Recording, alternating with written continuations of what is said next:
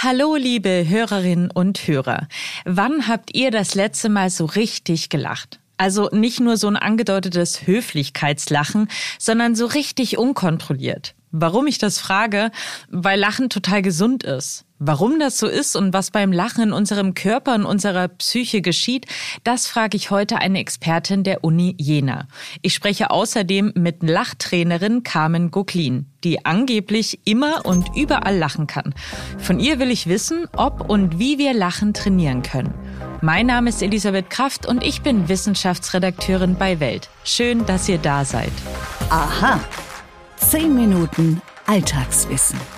Ein Podcast von Welt.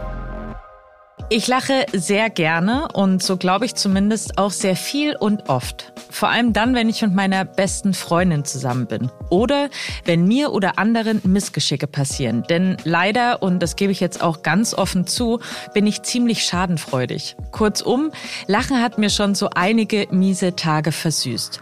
Doch woher kommt das? Also warum macht mich Lachen so ausgelassen und taugt es womöglich sogar als Medizin?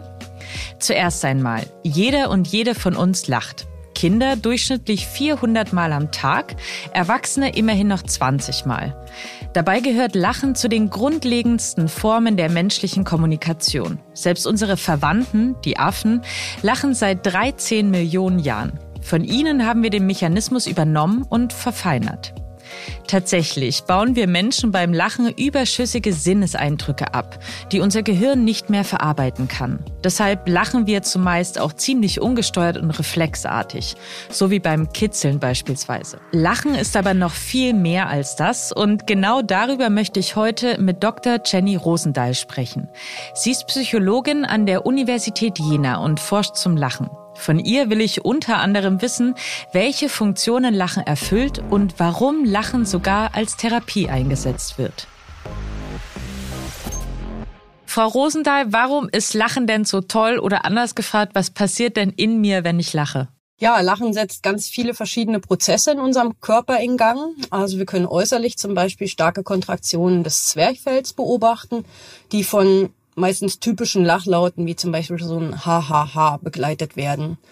Ähm, dazu kommt meistens noch ein charakteristischer Gesichtsausdruck äh, und auch verschiedene Körperbewegungen. Das zeigt sich zum Beispiel in so bekannten Redensarten wie sich vor Lachen biegen oder auch vor Lachen schütteln.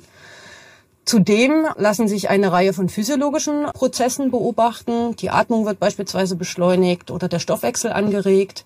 Es werden Glückshormone produziert und auch Stresshormone in ihrer Ausschüttung unterdrückt. Und schließlich wird Lachen mit positiven Emotionen verbunden. Wir fühlen uns schlichtweg gut. Sie haben ja in einer Metastudie 45 internationale Studien verglichen, in denen Lachen als Therapie angewandt wurde. Welche Beschwerden lassen sich denn jetzt so unterm Strich mit Lachen therapieren?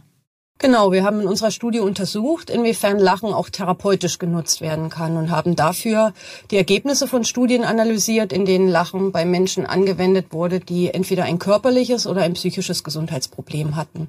Dazu gehörten zum Beispiel Patientinnen und Patienten mit Krebserkrankungen, Diabetes, Herz- oder Darmbeschwerden, aber auch mit neurologischen oder Hauterkrankungen oder eben solche, die unter einer psychischen Erkrankung wie Depression oder Schizophrenie litten. Und im Rahmen der ausgewerteten Studien konnte durch das Lachen, je nach Art der Erkrankungen, eben ähm, unterschiedliche Beschwerden gebessert werden.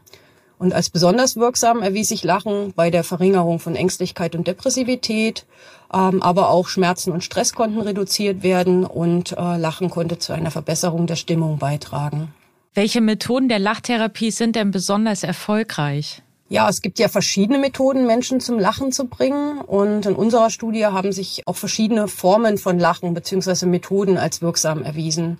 Zum einen eben spontanes Lachen, wie wir es kennen, als ähm, klassische Reaktion auf Humor, wie zum Beispiel durch lustige Filme oder Clown-Darbietungen. Zum anderen aber auch das sogenannte selbstinduzierte oder simulierte Lachen, wie man es zum Beispiel aus dem äh, Lach-Yoga kennt. Und das kommt ohne Humor aus. Und besonders erfolgreich war eben Lachen in der Gruppe.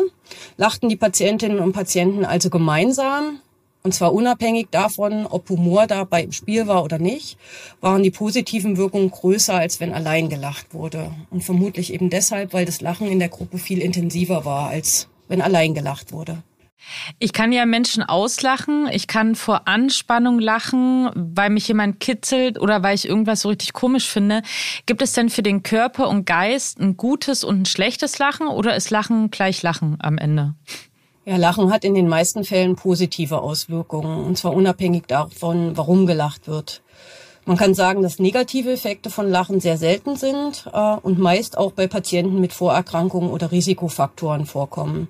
Und zwar vor allem, wenn diese übermäßig stark lachen. So wurden zum Beispiel einzelne Fälle von Patienten mit Herzerkrankungen berichtet, bei denen es bei sehr intensivem Lachen zu einem Kreislaufkollaps oder gar zu einem Herz-Kreislauf-Stillstand kam.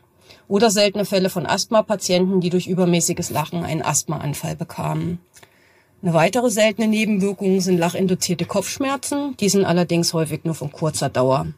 Und auch Inkontinenz kann auftreten. Wir können uns also sprichwörtlich vor Lachen in die Hose machen. Und schließlich kann, wie wir alle wissen, lautes und herzhaftes Lachen potenziell zur Verbreitung von Infektionen beitragen.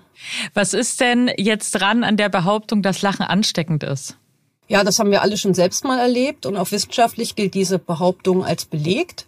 Verantwortlich dafür sind die sogenannten Spiegelneuronen in unserem Gehirn, die dafür sorgen, dass äh, wir Emotionen nachahmen. Und das ist eine Voraussetzung für die Entstehung des Gemeinschaftsgefühls und eine wesentliche Komponente unseres Sozialverhaltens. Und man kann sagen, dass eben gemeinsames Lachen offenbar ein besonders starkes Zusammengehörigkeitsgefühl entstehen lässt und darum vom Gehirn besonders gefördert wird. Das war Dr. Jenny Rosendahl von der Universität Jena. Vielen Dank für Ihre Expertise. Gern.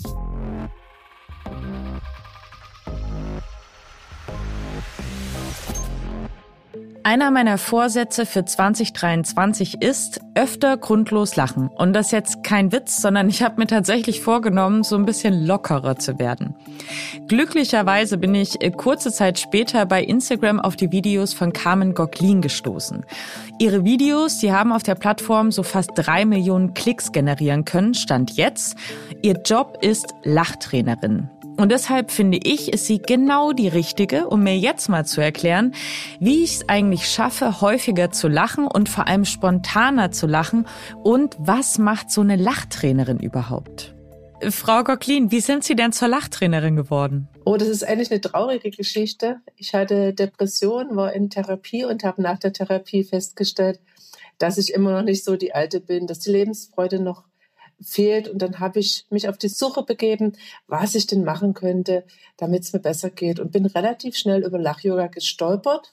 Und da ich das so toll fand, habe ich mich dann auch gleich ausbilden lassen zur Lachtrainerin. Was genau machen Sie denn in Ihrem Job? Ja, ich trainiere mit Menschen das Lachen. Ganz unterschiedliche Anlässe. Und wir anhand von Lachübungen trainieren wir halt wirklich das Lachen.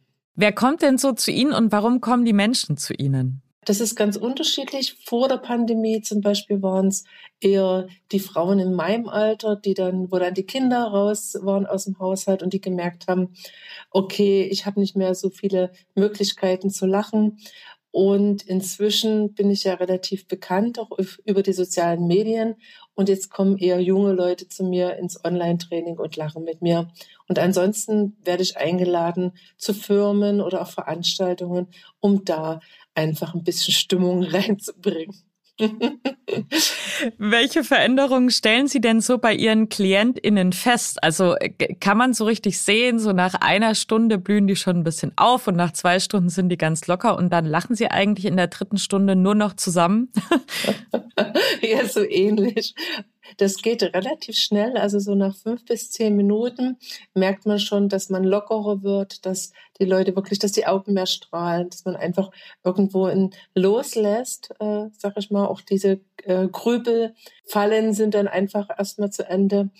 Und je länger man lacht, äh, umso mehr merkt man wirklich, dass die Leute lockerer werden und auch anfangen, auch mal über sich selbst zu lachen und sich selber nicht mehr ganz so ernst zu nehmen.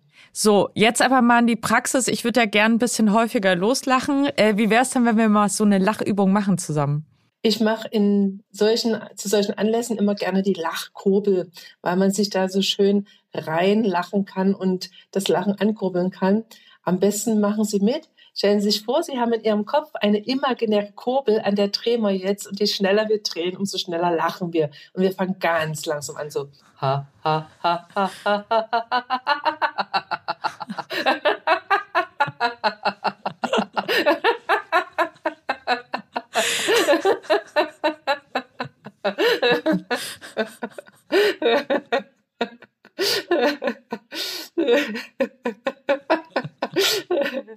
Ich lache noch nicht laut mit, aber ich lache äh, gerade sehr leise vor mich hin.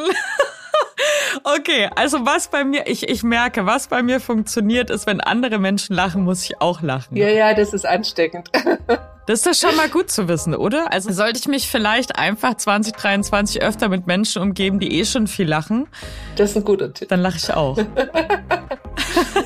okay, Frau Goblin, ich danke Ihnen sehr für Ihre Zeit und Expertise. Gerne. Und damit sind wir auch schon wieder am Ende dieser Folge angelangt und ich freue mich sehr, dass ihr dabei wart. Wenn euch unser Podcast gefällt, dann tut mir doch einen riesengroßen Gefallen und abonniert ihn auf den Plattformen.